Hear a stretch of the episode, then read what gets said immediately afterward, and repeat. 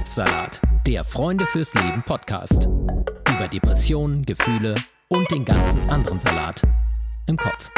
Herzlich willkommen zu einer neuen Folge von Kopfsalat, der Freunde fürs Leben Podcast über Depressionen, Gefühle und den ganzen anderen Salat im Kopf. Ich freue mich, dass ihr wieder dabei seid. Ich bin Frank und dass du wieder dabei bist, meine wunderbare Co-Moderatorin Victoria. Hallo, hallo, hallo. hallo, hallo. Hallo, hallo. Und äh, wir sind natürlich nicht alleine. Wir haben uns jemanden eingeladen zu dem Thema Alkoholsucht. Sie ist Psychologin an der Psychiatrischen Institutsambulanz der Charité im Bereich Suchterkrankungen. Herzlich willkommen, Patricia Pelz.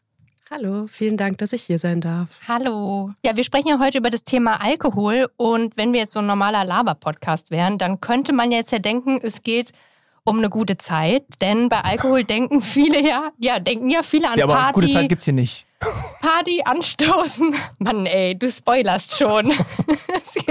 aber wenn wir jetzt so ein Lauer-Podcast wären, dann ja, würde es wahrscheinlich um eine gute Zeit gehen. Party anstoßen, äh, keine Ahnung, Geburtstag, äh, jemand heiratet. Also äh, Alkohol gibt's ja vor allem auch in so freudigen Kontexten. Und bevor wir jetzt in das Thema einsteigen, würde mich vor allem mal dein persönlicher Bezug zum Thema Alkohol interessieren. Also siehst du das Thema inzwischen nicht mehr so locker vielleicht wie früher und hat sich vielleicht auch dein eigener, ich sag mal, Alkoholkonsum verändert durch deine Arbeit? Also ich arbeite schon seit fast zehn Jahren da ähm, in, der, in der Ambulanz. Und damals war ich natürlich auch noch ein bisschen jünger und habe ähm, bestimmt auch mehr getrunken, als ich heute äh, trinke und auch ein, ein stärkeres Bewusstsein dafür habe, aber auch durch private Umstellungen. Ähm, ich habe ein Kind gekriegt, ähm, wo man eh gezwungen ist, dann auch mhm. eine Abstinenz mal zu machen, was auch echt gut ist. Und ich auch mein Trinkverhalten eher dadurch jetzt verändert habe, als durch äh, die Arbeit an sich. Natürlich habe ich einen Blick dafür und natürlich kriegt man das auch mit, wie Freunde, Bekannte, Verwandte konsumieren. Aber tatsächlich versuche ich eher die Arbeit Arbeit sein zu lassen mhm. und das Private eher das Private. Also du bist jetzt nicht auf Partys diejenige, die dann sagt, Moment mal, also da gibt es eine Studie von 1999, auf die besagt, Fall. dass auf keinen das, was Fall. du hier machst, gerade nicht cool ist. Nee. Ja. Aber es ist ja interessant, ne? Also einerseits hat man dieses Bild von Party, von lustig und feiern und dann wird auch immer gescherzt, oh, gestern haben wir so viel getrunken und, und ich habe einen Kater und so weiter. Und auf der anderen Seite, wenn man an Sucht denkt und Abhängigkeit, dann hat man eher so das Bild von irgendeinem so torkelnden Typen, der aus einer Bar irgendwie rauswankt oder äh, ja, Leute, die ihr Leben in Anführungszeichen nicht im Griff haben. Aber dazwischen ist irgendwie so ein Leerraum, finde ich. Also das ist ganz interessant. Kannst du dir das vielleicht erklären, woher diese Diskrepanz kommt zwischen diesem, oh, ist so lustig, alles lustig und dann so, boah, das ist Absturz. Aber dazwischen ist irgendwie nichts. Genau, also es gibt ein Phänomen, wie wir das äh, nennen, das Eisbergphänomen sozusagen, hm. dass man ähm, die ganze Zeit ähm, ah. unter Wasser ähm, ne, bemerkt man das eben nicht so richtig, wer da vielleicht ein Problem hat. Und das sind wir alle, wir schwimmen damit. Ne? Unter Wasser ist sozusagen das, wie wir sozialisiert sind hier in Deutschland. Wir trinken gerne, wir sind fast schon affin, ne? wir, wir feiern gerne, wir unternehmen gerne Dinge, wo wir dann auch einkehren oder Alkohol trinken. Also es gehört nicht nur die, die Geburtssage und Feiern dazu, sondern eben auch vieles so im Alltag, essen gehen und so weiter. Und das heißt, also nach diesem Phänomen ist es so, dass es lange Zeit nicht auffällt, ähm, wenn man auffällig wird. Mhm. Ne? Hm. Es gibt immer mal wieder auch diese Sachen auf irgendeiner Firmenfeier, ach, da hat er aber zugelangt oder hat aber viel getrunken oder mhm. ähm, da ist irgendwas Peinliches passiert, was man sich dann auch vielleicht noch berüstend erzählt. Auch selbst dann, will ich damit sagen, ne, fällt es manchmal noch nicht auf. Ich glaube, was gut ist, ist schon eine Selbstreflexion, also zu wissen, okay, ähm, irgendwie läuft hier was aus dem Ruder. Auch wenn ein Verwandte oder Bekannte darauf ansprechen und mal sagen, hey, ne, irgendwie ist es jetzt schon häufiger vorgekommen, dass du mehr getrunken hast. Oder im schlimmsten Fall der Arbeitgeber auf einen anspricht, äh, dass man auffällig geworden ist. Ich glaube, das sind so Hinweise, die man schon ganz gut annehmen kann aber es dauert meistens auch dann noch Zeit, ins Handeln zu kommen. Ne? Das Bewusstsein, hier läuft irgendwie was aus dem Ruder, haben schon viele im Vorfeld, aber dann auch tätig zu werden, also sich zu kümmern, in eine Beratungsstelle zu gehen oder eben zu, auch zu uns in die Institutsambulanz und zu sagen, ich glaube, ich habe ein Problem, könnt ihr da mal drauf schauen, ist dann doch, da gehen meistens viele, viele Monate nochmal ins Land. Ja, da, da würde ich sagen, da gehen wir auf jeden Fall nochmal genauer darauf ein, weil genau das ist ja auch spannend. Vom, äh, weiß ich nicht, Party-Cocktail hin zur äh, Ambulanz. Da, also da würde ich auf jeden Fall wirklich gerne später nochmal darauf eingehen. Was ihr jetzt auch gerade äh, nochmal angesprochen habt, ist auch so das lockere Verhältnis in unserer Gesellschaft zum Thema Alkohol. Du hast gerade auch gerade gesagt, ne, gerade in Deutschland, wir haben viele Aktivitäten, die auch irgendwie an so Alkohol gekoppelt sind. Ähm, auch irgendwie weird, wenn man auch so darüber spricht. Ja. Und vor allen Dingen im Kontext anderer Drogen ja überhaupt nicht vorstellbar. Also Jetzt ist ja gerade wieder die Diskussion Cannabis-Legalisierung und da geht es ja mächtig ab so. Ähm, würdest du sagen, dass Alkohol vielleicht auch von vielen Leuten gar nicht als Droge wahrgenommen wird? Ja, also es gibt natürlich auch die Gegenbewegung, ne, dass viel Aufklärungsarbeit mhm. ähm, dazu betrieben wird ähm, in, in Schulen oder dass es auch diese äh, zum Beispiel Internetseite gibt, Kenn dein Limit, ähm, mhm. was sich auch so eher an mhm. Jugendliche wendet, ähm, wo man auch Selbsttests machen kann, ne, wie viel trinke ich, ähm, weil Jugendliche häufig auch dazu neigen, äh, sich auch auszuprobieren natürlich und aber auch ihr Limit noch nicht zu kennen und dann vielleicht auch zu viel zu trinken. Also das ist eine ganz gute Seite, da sich auch hinzuwenden. Vielleicht können wir die nachher auch irgendwie mhm. damit äh, einblenden, so ein paar Links. An sich ist es auf jeden Fall so, dass, dass wir gerne trinken in unserer Gesellschaft, aber dass sich auch ein Bewusstsein schon geschaffen hat. Und auf dem Weg bis zur Alkoholabhängigkeit, wie wir sie nennen, oder zu jetzt eigentlich auch so den Oberbegriff Alkoholgebrauchsstörungen. Ähm, dazu zählt der Alkoholmissbrauch oder eben auch die Alkoholabhängigkeit, ähm, die dann schon die zweite Stufe ist, sind einfach behandlungswürdige Erkrankungen, die zu den psychischen Erkrankungen auch zählen und da auch in dem Kriterienkatalog gelistet sind und die Menschen einfach auch darunter leiden. Also da sprechen wir nicht mehr über, äh, wir trinken mal ein bisschen über den Durst und wir haben mal ein bisschen einen Kater, sondern da gibt es auch ganz klare Kriterien, die erfüllt sein müssen, um auch die Diagnose zu stellen. Was sind das so für Kriterien oder wo ist so die Schwelle, wo du dann sagen würdest, okay, das ist eine Abhängigkeit, das ist äh, Suchtverhalten oder Genau, da also, müssen wir was machen. Mhm, es gibt in diesem Klassifikationssystem mhm. ähm, ICD-10, danach rechnen wir auch und, und behandeln auch ähm, die Erkrankungen, also rechnen ab und behandeln die Erkrankungen, muss man von den sechs Kriterien, die ich gleich auflisten werde, ähm, drei, drei erfüllen innerhalb von den letzten zwölf Monaten. Mhm. Also man muss die mindestens ein Jahr lang ähm, erfüllen. Und das können eben unterschiedliche Kriterien sein, wie zum Beispiel ein starkes Verlangen zu haben, Alkohol trinken zu wollen. Also das ist schon ähm, eher wie ein zwanghaftes immer wieder dran denken, mhm. ähm, endlich wieder trinken zu wollen. Ähm, wir benutzen häufig in der Fachsprache das englische Wort Craving. Ähm, also wenn euch das über den Weg läuft, dann wisst ihr, was das, was das bedeutet. Dann ist ein Kriterium die Toleranzentwicklung. Das heißt, ich brauche mehr Alkohol, um die gleiche Wirkung zu haben für mhm. meinen Körper. Dann gibt es sowas wie die verminderte Kontrollfähigkeit, den Konsum zu kontrollieren oder auch zu stoppen.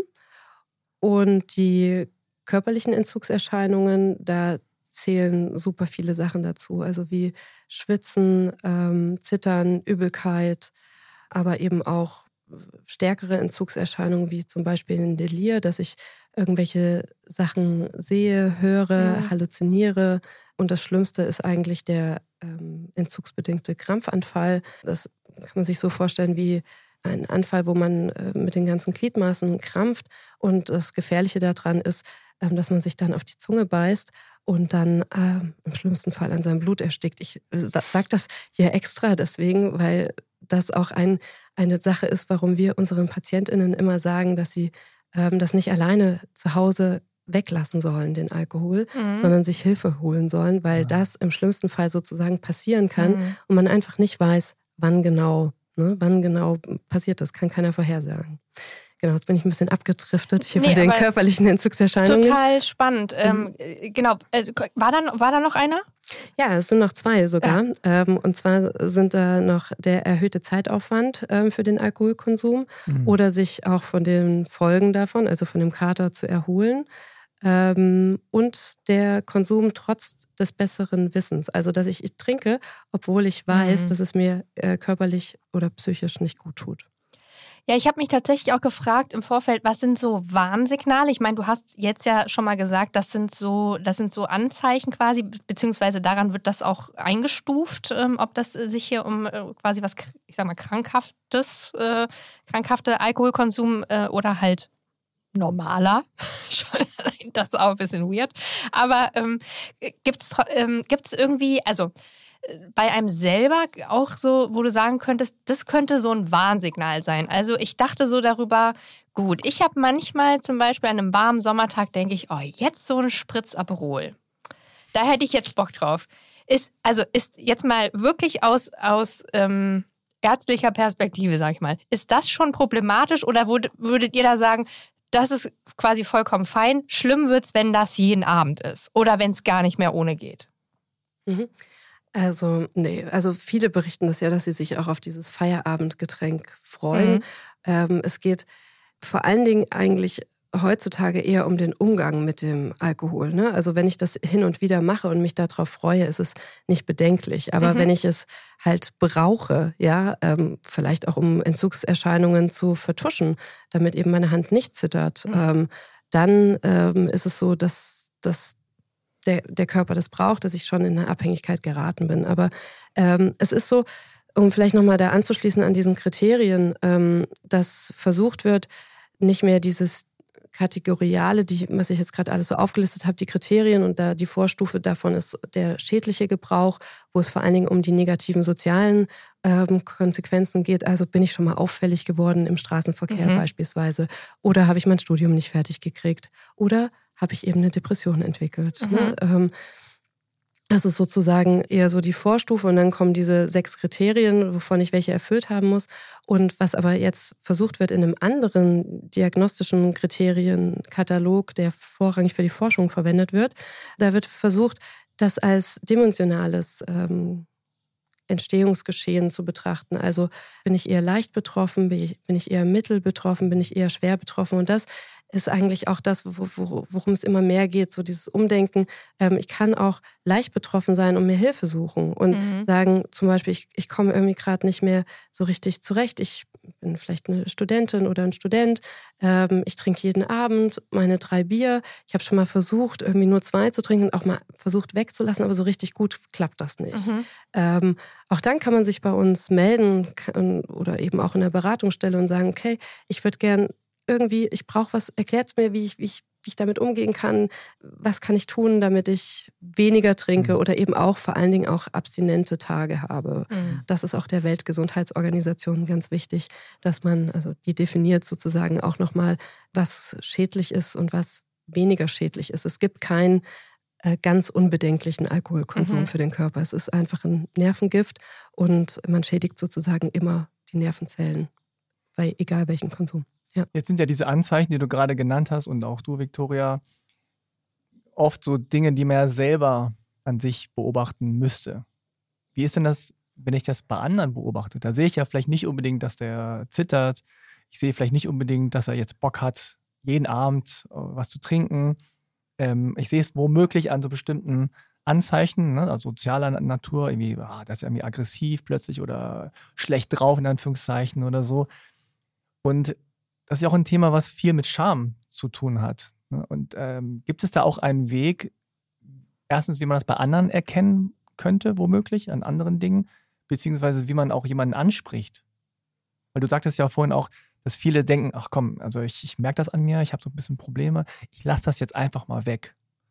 Und das funktioniert ja dann mal mehr, mal weniger. Aber vielleicht kann man das auch ich glaube, diese Situation kennen wir alle, dass man immer denkt so, oh, hier Onkel so und so oder Tante so und so oder Freundin so und so oder Freund. Irgendwie hat es jetzt gerade so eine Linie überschritten, womöglich, aber ich weiß nicht, wie ich da jetzt rangehen soll. Wir hatten ja auch alle so einen Lehrer oder so eine Lehrerin, falls ihr euch noch erinnern ja, könnt, in der Schule, Fall. wo man dann gesagt hat, die machen sich doch da morgens Wodka in, ihr, in ihren Kaffee. Ähm, ja, also diese also, sorry, jetzt habe ich. Äh, nee, aber genau, das ist ja das, oft, äh, sieht man das an anderen oder alle wissen es in Anführungszeichen. Ne? Ja, so die Til Schweiger-Nummer ist ja jetzt gerade auch so, alle wussten davon in der Branche, aber es passiert nichts. Keiner macht was, keiner sagt was oder vielleicht machen es Leute und die Betroffenen nehmen es nicht an. Also, vielleicht hast du da eine Erfahrung, wie man da am besten mit umgeht? Ja, also, ne, man muss sich vorstellen, dass es immer wenn man selber sowas merkt, was einem ja per se langfristig nicht gut tut, ist es ja irgendwie auch selbstwertschädigend. Und ähm, das ist das Problem. Ne? Also ich sage da nicht, oh, ich habe ein, also man sagt nicht gern, ich habe ein Problem mit irgendwas. Mhm. Ähm, und das ist auch der Grund, warum Menschen das vielleicht ein bisschen aufschieben oder sich nicht trauen, ne, weil es eben schambesetzt ist, ähm, weil sie vielleicht auch gar nicht wissen, wo sollen sie hingehen. Ne? Und ich glaube, da hilft es vielleicht an der Stelle schon mal zu sagen, auch in ländlicheren Gegenden ähm, gibt es überall in den nächstgrößeren Städten Beratungsstellen oder Kontaktstellen, ähm, heißen die auch oft, wo man sich Hilfe holen kann oder eben auch psychiatrische äh, Abteilungen oder psychiatrische Kliniken, wo man auch mal anrufen kann und sagen kann, habt ihr sowas, ähm, ne? kann man bei euch eine körperliche Entgiftung machen, ähm, wenn man das schon braucht oder eben auch, um sich zu informieren. Ähm, es gibt viele Online-Seiten, die wir vielleicht nachher dann einblenden, wo man Selbsttest machen kann und so weiter. Also es ist auf jeden Fall schon ein Bewusstsein da, aber es ist nicht einfach, das sich einzugestehen. Und ich glaube, auch wenn jemand einen darauf anspricht, dass man erstmal in die Verteidigung geht aufgrund des Selbstwertschutzes und sagt, nee, nee, habe ich nicht, habe hab kein Problem, habe ich im Griff, mhm. genau. Man das, treibt doch nicht so. Ich habe jetzt, ja, ich war ja, gut drauf ein paar genau. Mal, ein bisschen was zu feiern gehabt. Genau, der Fachbegriff dafür ist dann auch äh, bagatellisieren. Mhm. Ähm, also äh, sagen, nee, nee, das ist alles nicht so wild, ja, ich kriege das schon wieder hin. Aber gibt es da so Warnzeichen quasi, was man beobachten könnte von außen, wo man dann selber vielleicht auch mal äh, aktiv werden sollte? Also jetzt beim Partner, Partnerin oder Elternteilen oder so, wo man dann irgendwie äh, merkt, ah, äh, irgendwie irgendwas ist komisch. Ähm, also genau, und vor allen Dingen Du hattest es jetzt ja schon angesprochen mit Scham und so, aber was kann man wirklich konkret machen? Sollte man, also bei ähm, Menschen mit Depressionen ist ja auch so, dass man ja dann nicht anfangen sollte zu sagen, so, du musst dich jetzt verändern, du musst jetzt das machen, sondern äh, dass man ja auch die Leute an die Hand nehmen sollte quasi. Also hast du da irgendwie ähm, vielleicht auch aus der Erfahrung noch Tipps, die man, wenn man das irgendwie vermutet, mitnehmen kann?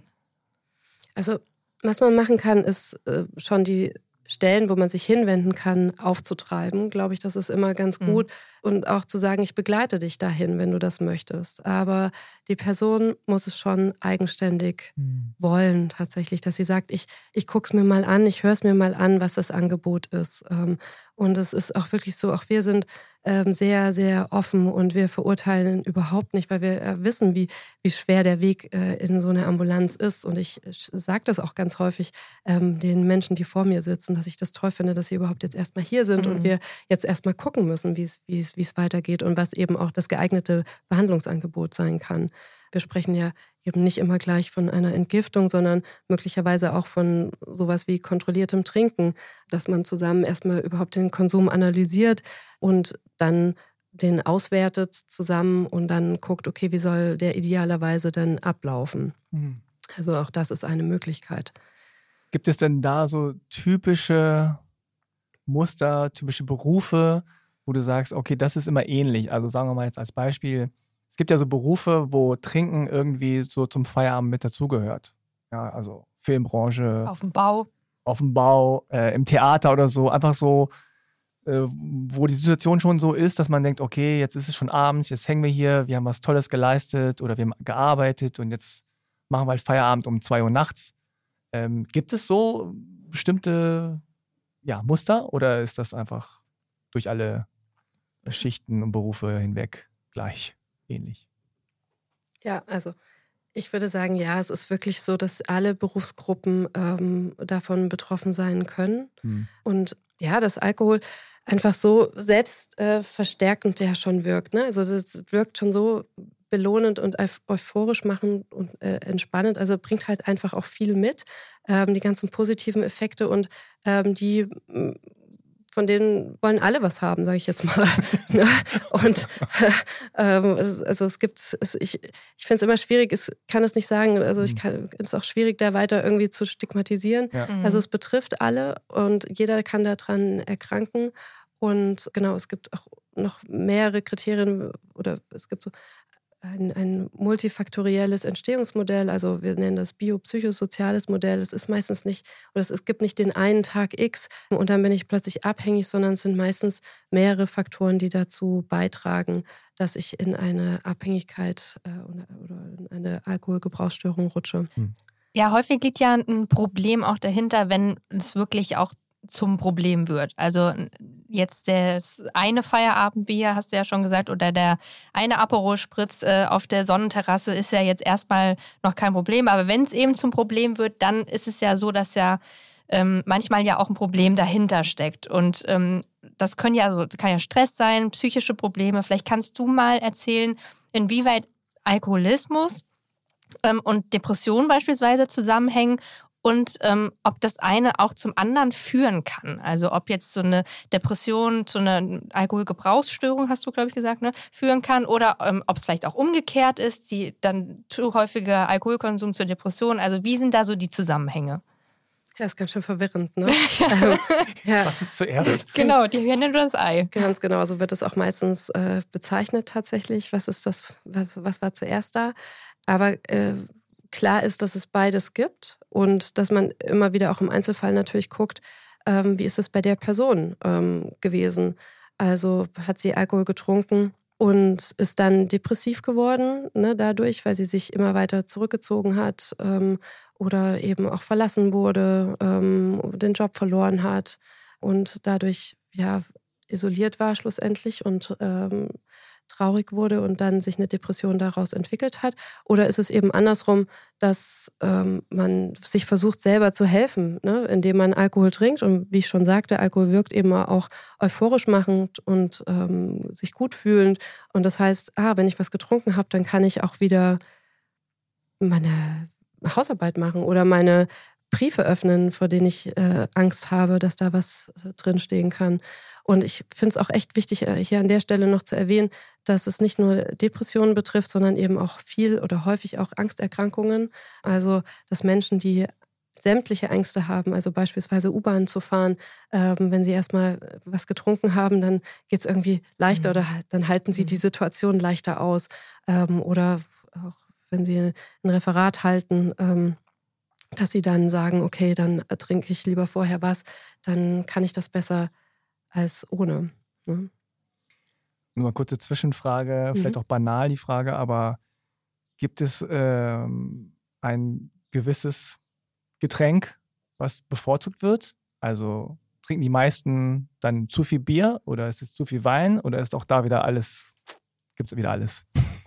Hm, es gibt wieder alles. Hm, schade. Ja, es gibt ähm, viele trinken aber haben schon ein Getränk, worauf sie sich mhm. ähm, spezialisieren. Ähm, und bei manchen ist es so, dass sich das dann auch ablöst durch ähm, hochprozentiges. Mhm. Genau, dass dann sozusagen nicht mehr die, die Litermenge, ah. ähm, sondern dass es dann umgestiegen wird auf eher hochprozentigere Alkoholiker. Ist Alkoholismus, Alkoholgebrauchsstörung, ist das eine psychische Krankheit? Also fällt das quasi klassisch in Anführungszeichen unter eine psychische Erkrankung? Ähm, vielleicht kannst du uns da noch mal so ein bisschen abholen. Ich habe ehrlicherweise gar keine Ahnung. Ich kenne das Wort Alkoholismus, aber wo man das jetzt einordnet, weil es, mhm. du hast ja auch von körperlichen Symptomen gesprochen.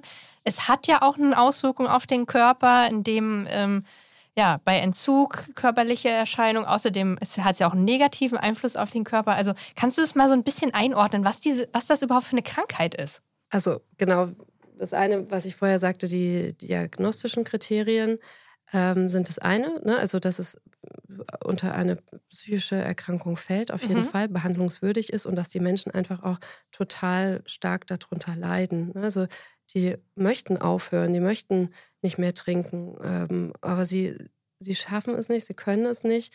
Ähm, auch durch den Teufelskreis der Alkoholentzugserscheinungen mhm. ähm, häufig, ne? dass es nicht einfach so geht, dann aufzuhören.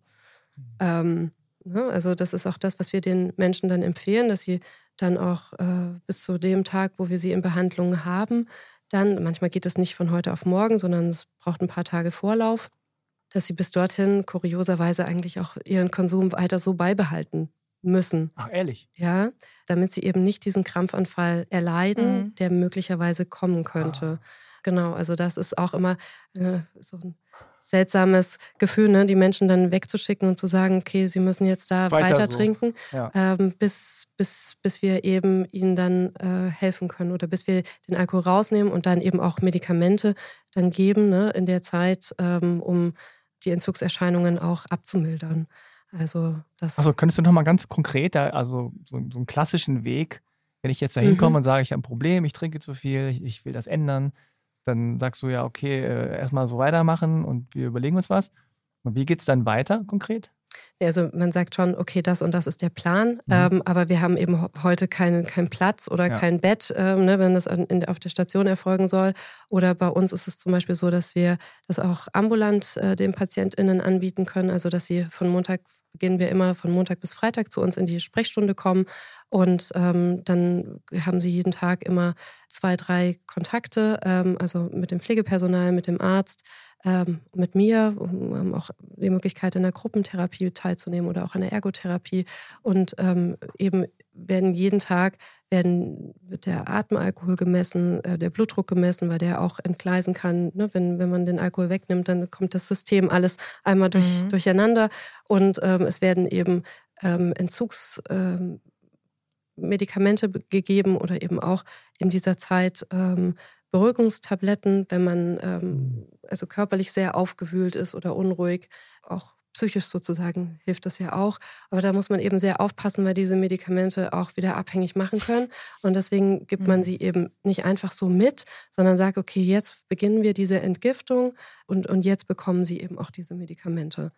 Und genau, das ist so der eine Punkt. Also Entgiftung ähm, nennen wir das oder qualifizierte Entzugsbehandlung, die bedeutet, dass man einfach noch, äh, noch mehr Therapie und noch länger in den Kliniken meistens bleibt, ähm, bis zu drei Wochen.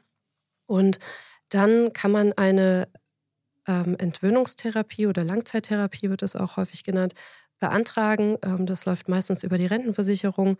Dazu muss man sechs Jahre in die Rentenkasse eingezahlt haben, damit man diese Leistung abrufen darf. Aber es gibt auch immer wieder Wege über die Krankenkasse, ähm, das finanziert zu bekommen. Und diese Entwöhnungstherapie, die dauert hm, in aller Regel um die drei Monate. Also manchmal dauert sie auch vier Monate, je nachdem, was der Leistungsträger da bewilligt.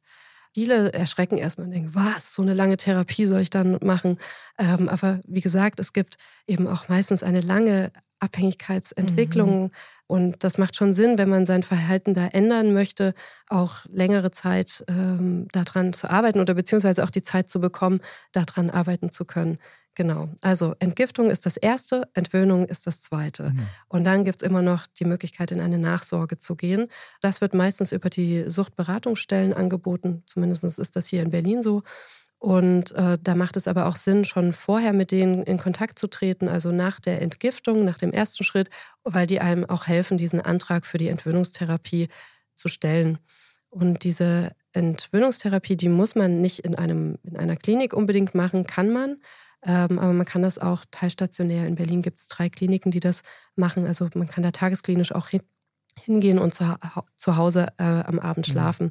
Was für viele einfach auch ein super Modell ist, ne? dass man nicht ja. immer wegfährt und dann wieder nach Hause kommt und dann manch, manch einer hat doch noch nicht alle Probleme gelöst ähm, und steht dann alleine da. Ähm, für die für die andere Person ist es aber total hilfreich, mal wegzukommen, mal rauszukommen aus dem Umfeld, ähm, mal sich nur auf sich zu konzentrieren. Ne? Also auch da muss man immer gucken, was ist im Einzelfall das, was die Person da braucht.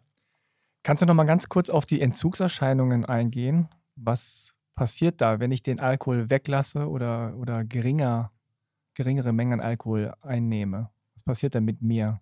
Vielleicht fange ich erstmal an, was passiert, wenn ich Alkohol trinke. ja. Und ähm, genau, also vorher sagte ich schon, der macht ähm, euphorisch und ähm, wirkt eben auch auf das dopaminerge System und lässt uns sozusagen, ja, also wirkt sozusagen da sehr belohnend, ja. Und in der zweiten Phase macht er auch müde. Ne? Also wenn man Alkohol trinkt, versucht der Körper in ein ähm, Gleichgewicht immer wieder zu kommen. Der merkt, ach, hier kommt dieser regelmäßige Alkohol, also ähm, produziere ich gar nicht mehr so viel Dopamin. Mhm. Und Dopamin ist für das sich gut fühlen, sich freudig fühlen ja zuständig. Und ähm, er macht das eben so, dass er dann äh, das, das gar nicht mehr so viel produziert. Das bedeutet aber, oder, ähm, wenn, wenn der Alkohol dann kommt, dann bin ich wieder top drauf, ne? dann geht es mir gut, ähm, dann sind auch die Entzugserscheinungen weg. Aber wenn ich im. Entzug mhm. bin, habe ich sozusagen per se zu wenig Dopamin und auch andere ähm, weitere Neurotransmitter, die noch ins Ungleichgewicht kommen. Der Körper denkt, naja, da kommt ja gleich sicherlich ein bisschen was genau. an Flüssigkeit, also genau. brauche ich nichts machen. Genau. Und das muss man wieder in Anführungszeichen reparieren. Genau. Also ähm, das dauert da, auch. Na, da, da, muss man sozusagen erstmal die Medikamente geben, dass der Körper da unterstützt wird, mhm. dass er eben mhm. nicht krampft. Aber das, was das Dopaminergesystem betrifft, das dauert etwas Zeit, sich da auch wieder anzugleichen. Aber das ist eben die Herausforderung für uns alle in der Behandlung. Also natürlich in erster Linie für die betroffene Person, die ähm, sich freudloser fühlt unter Umständen in der Entgiftung, ähm, weil sie zu wenig Dopamin verfügbar hat. Ähm, wir sagen das den PatientInnen auch dann. Ähm, das hilft ja auch schon mal zu wissen, okay, es ändert Total. sich wieder. Ähm, aber es ist natürlich, birgt eine immense Rückfallgefahr. Ne? Weil wenn ich weiß, dass es mir eigentlich mit dem Stoff mhm. sozusagen wieder besser geht, mhm. dann nehme ich natürlich den Alkohol mhm. auch, ne? Oder will ihn nehmen. Und da über diese Hürde muss man kommen. Ähm, das kann man sehr gut den PatientInnen sagen. Die sind total dankbar aus meiner Erfahrung, dass sie wissen, okay, das geht vorbei und ich kann jetzt noch ein paar Tage und dann habe ich das, bin ich wieder im Gleichgewicht. Äh, manch, bei manch einem dauert es auch ein bisschen länger und bei manch einem können wir eben auch gucken, okay, es ist eine Depression auch vorhanden, ja. Die können wir jetzt erstmal viel besser sehen und dann mhm. auch natürlich behandeln. Oder es ist noch eine Angsterkrankung da, ähm, die wir behandeln müssen und, und mhm. äh, also dann, dann, auch besser sehen können. Die Ursache dann auch von der, also da, dass überhaupt zu diesem Alkoholkonsum gekommen ist. Weil wenn man die dann natürlich nicht behandelt, dann kommt es ja potenziell genau. wahrscheinlich eher zum Rückfall. Genau.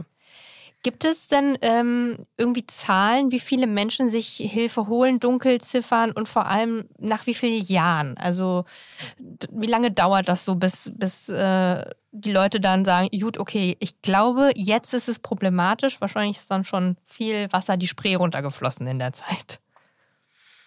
Ähm, also es sind wohl 1,6 Millionen Menschen in Deutschland ähm, betroffen Mhm. ähm, in dem Erwachsenenalter, was immer so gemessen wird zwischen 18 und 64 Jahren. Ähm, das sind, ähm, wenn man das umrechnet, in Prozent sind das, hm, gibt es eine Erkrankungsrate von 4,5 Prozent bei Männern und 1,7 Prozent bei Frauen. Mhm. Ähm, das ist schon eine ganze Menge. Ja. Ne? Und ähm, ja, die Dunkelziffer kann ich euch nicht genau sagen, wie hoch die im Moment geschätzt wird. Aber wir gehen davon aus, dass es eine gibt. Mhm. Ja, auf jeden Fall. Es ist weit aus größer. Und wenn man sich so umschaut, in, ein, in sein eigenes Umfeld guckt, da gibt es dann schon ein paar, wo man denkt, naja, entweder da war mal was oder da ist jetzt noch was oder man vermutet, ist zumindest an der Grenze. Ist es denn eigentlich so, dass man tatsächlich, wenn man diesen Entzug mal geschafft hat, also diese Entgiftung und man hat das ne, irgendwie behoben, so, man ist jetzt sozusagen trocken, dass man dann nie wieder was trinken darf? Oder dass man nie wieder vielleicht auch durch Medikamente oder irgendwo ist noch was drin im Essen oder weiß ich nicht. Äh, ist das so oder ist das Mythos? Es ist schon so, dass sich die Neurobiologie, also unser Gehirn, ähm, an eine bestimmte Menge, meistens eben die Ausstiegsmenge sozusagen, gewöhnt. Ähm, wir nennen das auch Suchtgedächtnis, also das brennt sich sozusagen ein. Und ähm, dann ist es so, dass wenn diejenige Person rückfällig wird, ist es in aller Regel so, dass sie in sehr kurzer Zeit, also innerhalb von wenigen Tagen, wieder auf der Menge ähm, konsumiert, in der sie davor konsumiert hat.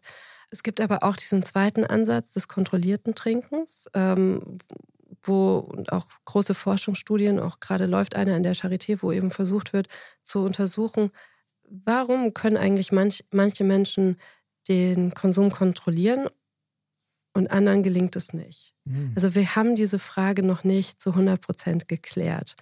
Ähm, also ob es da so eine Art genetische Prädisposition gibt? Oder? Es gibt eben dieses biopsychosoziale äh, Entstehungsmodell aus mehreren Faktoren, warum eine Abhängigkeit oder ein Problem mit Alkohol sozusagen entstehen kann.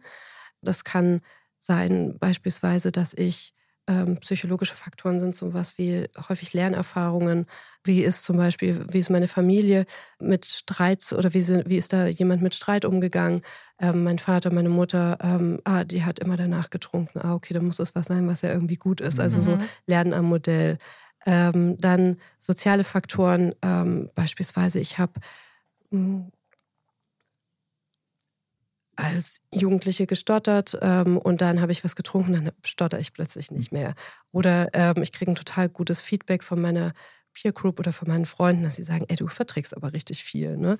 Also ähm, ne, es ist auch so was, es ist was Positives. Also mhm. ähm, übe ich dieses Verhalten natürlich wieder aus, ähm, wenn ich da ein gutes Feedback dafür bekomme. Mhm. Und ähm, genau, und du sagtest gerade die Genetik, ähm, auch da ist es so, dass wir vor allen Dingen wissen, ähm, wenn ich eine hohe Verträglichkeit habe, habe ich auch eine höhere Wahrscheinlichkeit, ähm, dass ich ein Problem damit entwickle. Mhm. Und wir wissen, dass es, wenn ich eine psychische Erkrankung, also eine Abhängigkeit äh, in der Familie habe, ähm, habe ich eine größere Wahrscheinlichkeit, dass ich auch eine psychische Erkrankung bekomme, aber es muss nicht die gleiche sein. Mhm. Und ähm, es gibt kein Alkoholismus-Gen, was uns, mhm. ähm, mhm. was was, was, von dem wir aktuell wissen. Genau. Aber wie gesagt, die Forschung ist da auch dran, noch mehr Licht ins Dunkel zu bringen. Wenn wir schon bei Mythen sind, äh, zum Thema Alkoholismus, äh, fallen mir da direkt die anonymen Alkoholiker ein. Und ich dachte so, gibt es das überhaupt?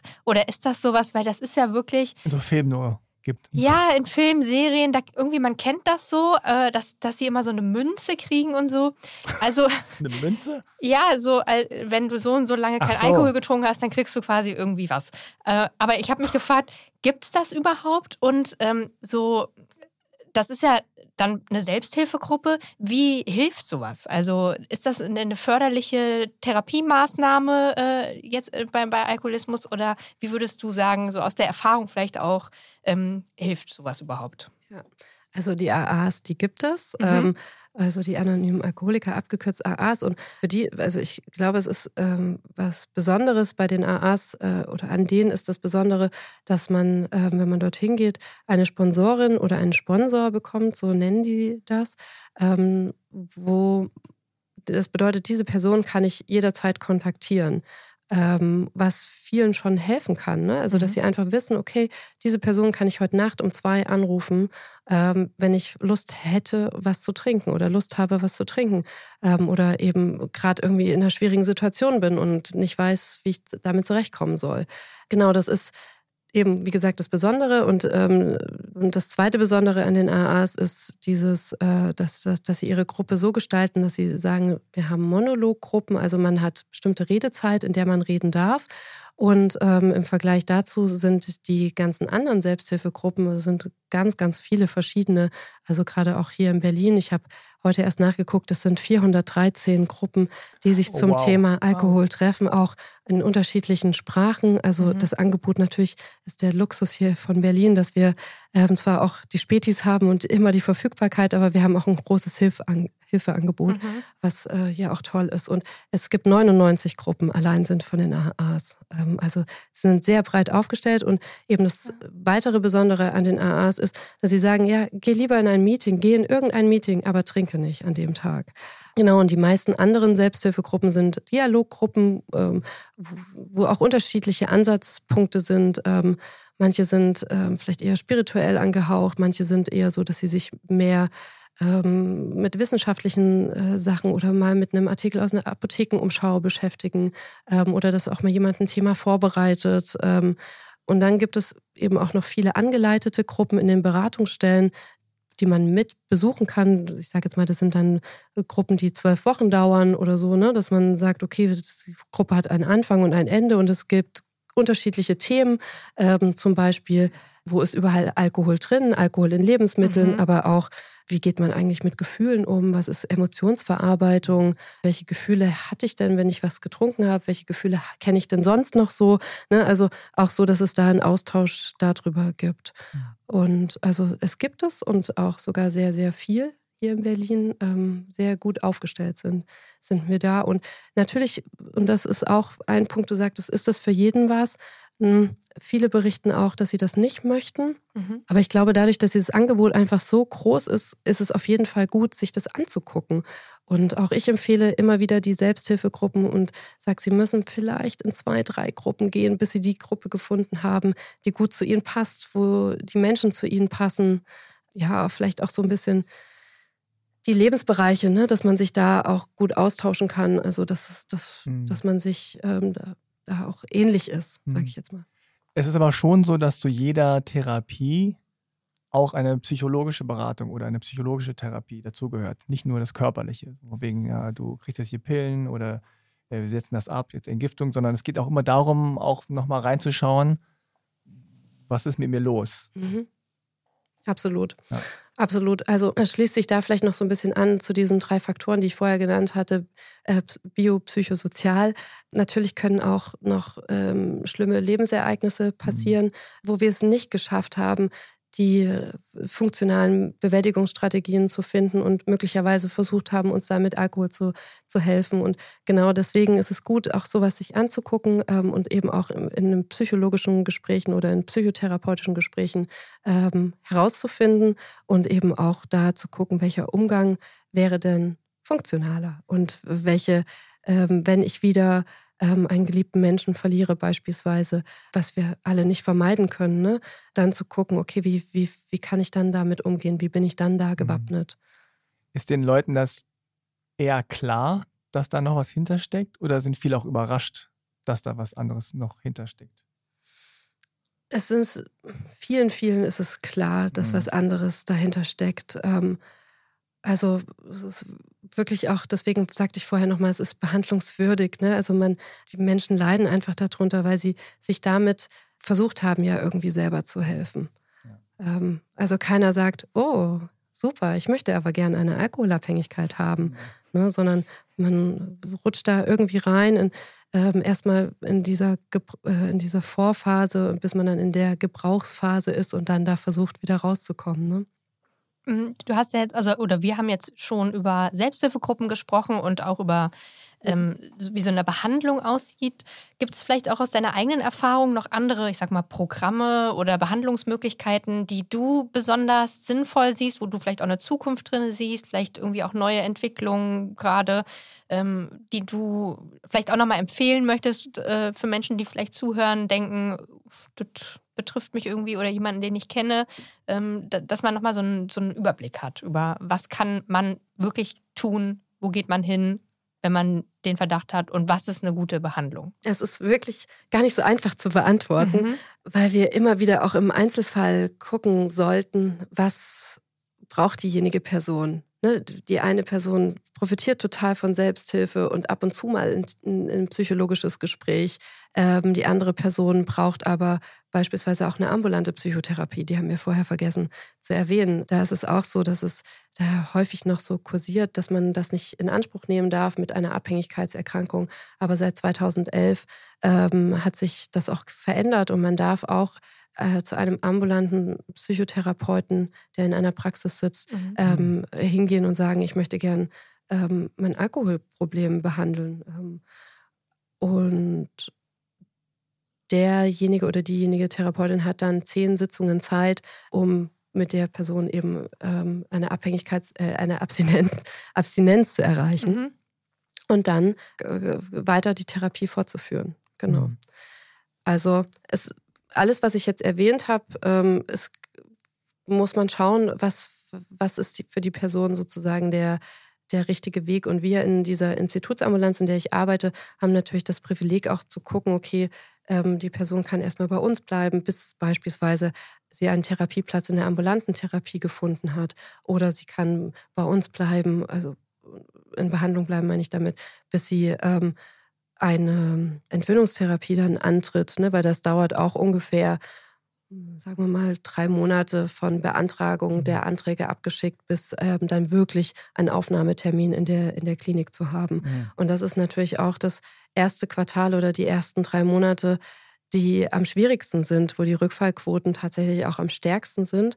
Was aber auch wiederum der Vorteil ist, wenn sie schon in, in einem äh, System waren oder sich äh, schon in Behandlung befinden, dass sie meistens sehr, sehr kurz nur rückfällig sind und ähm, man mhm. sofort wieder den Rückfall besprechen kann mhm. und eben nicht in so einen äh, Rückfallschock, wie wir sagen, geraten, wo sie dann mehrere Monate ähm, weiter konsumieren und sich äh, gar nicht äh, melden. Ne? Ähm, mhm. Das passiert dann äußerst, äußerst selten.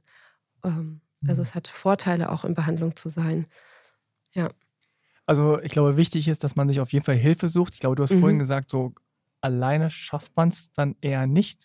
Oder gibt es auch viele Fälle, die, wo du sagen würdest, na, das, kriegen die alleine hin?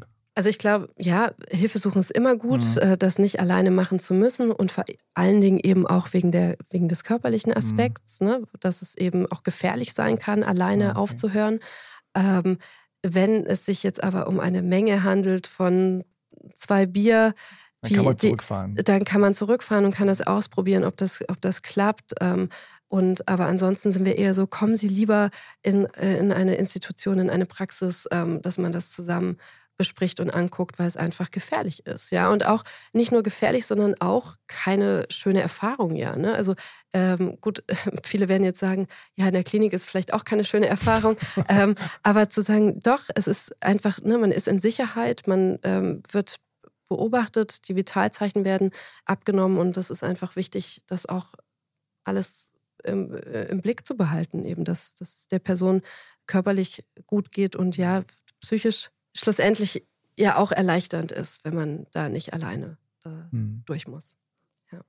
Mich würde jetzt ähm, zum Schluss noch interessieren, jetzt haben wir ja auch ähm, darüber gesprochen, wie äh, kann sowas entstehen, wie behandelt man ähm, die Krankheit äh, und alles auch, was damit zusammenhängt.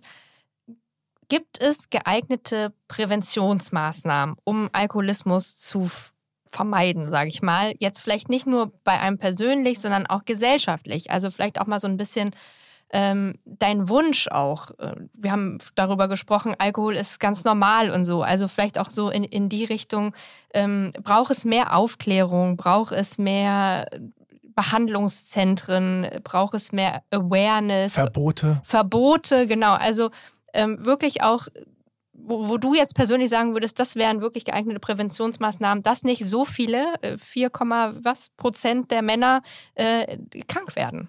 Ja, ich glaube, ich wünsche mir, dass es, ähm, dass die Menschen vielleicht auch, und deswegen habe ich auch hier gerne mitgemacht bei dem Podcast, wenn sie merken, dass irgendwas nicht so hinhaut, ähm, dass sie da sich einfach trauen, auch ähm, sich Unterstützung zu holen oder eben auch mit ihren Freunden erstmal zu sprechen, mit dem Umfeld zu sagen, irgendwie, ähm, ja, trinke ich mehr, als ich eigentlich will. Ne? Ähm, und dann da selber so ein Bewusstsein zu, zu erreichen. Und ich glaube, ansonsten sind auch schon viele Sachen sind im Wandel und in der Veränderung. Also wenn ich daran denke, vor zehn Jahren, als ich da angefangen habe zu arbeiten, gab es, glaube ich, das Becks Blue.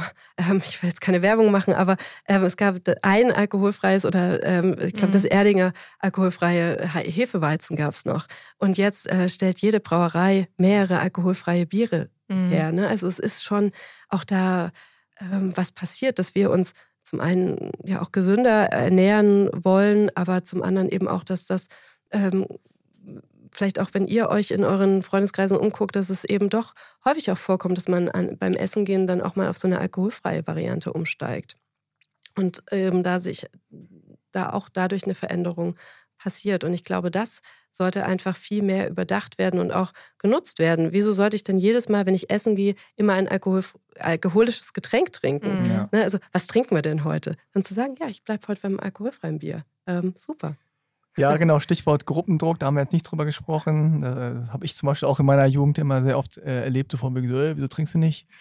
Ähm, wir haben auch nicht darüber gesprochen, was Alkohol noch so im normalen Alltag auslösen kann. Ja, Schlägereien, Aggressionen, Übergriffe, äh, Unfälle, ähm, all das hängt ja auch zum Teil damit zusammen.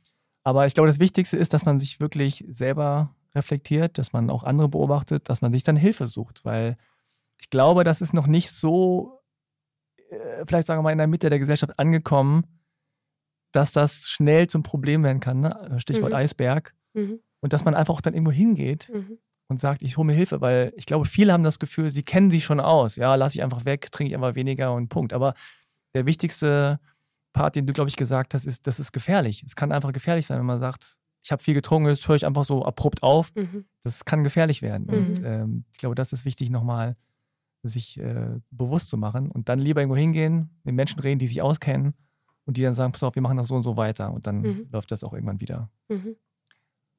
Also dann vielen, vielen Dank, dass du da warst, Patricia. War sehr interessant. Ähm, ich hoffe, dass ihr auch was mitgenommen habt. Danke euch fürs Zuhören. Äh, geht doch gerne in die App eurer Wahl und bewertet diesen Podcast mit ja, fünf, fünf Sternen. Fünf Sternen mindestens. Minimum fünf Sternen. Oder empfehlt den Podcast auch an Menschen weiter. Man kann natürlich auch so hier so Wink Wink irgendwie Leuten das empfehlen, die vielleicht damit auch ein Problem haben. Ähm, ja, danke an Jonas Zellner von Redbox Studio fürs Audio-Editing. Und dann würde ich sagen, macht's gut. Bis zum nächsten Mal. Ja, vielen Dank, dass ich hier sein durfte. Tschüssi. Tschüss. Wenn ihr euch nicht sicher seid, ob ihr selbst unter einer Depression leidet oder Freunde, Verwandte und Bekannte, dann geht zum Hausarzt. Infos zu weiteren Anlaufstellen und Krisenberatungen findet ihr auf der Homepage von Freunde fürs Leben auf frnd.de. Dort könnt ihr den Verein und damit auch diesen Podcast mit Spenden unterstützen. Dieser Podcast wird als Projekt der Deutschen Depressionsliga e.V. im Rahmen der Selbsthilfeförderung durch die DAK Gesundheit gefördert. Wenn euch unsere Themen interessieren, dann hört doch auch mal in den anderen Podcast von Freunde fürs Leben rein. In Bar Talk spricht Moderator Markus Kafka mit prominenten Gästen über schwierige Themen wie Depressionen und Suizid aber auch über Lebensfreude, Inspiration und die Reise zu sich selbst. Bar Talk gibt's überall, wo es Podcasts gibt und auf der Homepage von Freunde fürs Leben unter frnd.de/slash podcast. Was glaubt ihr denn, was ihr seid? Verdammt nochmal. Verrückt oder sowas? Ihr seid es nicht. Kopfsalat. Der Freunde fürs Leben Podcast.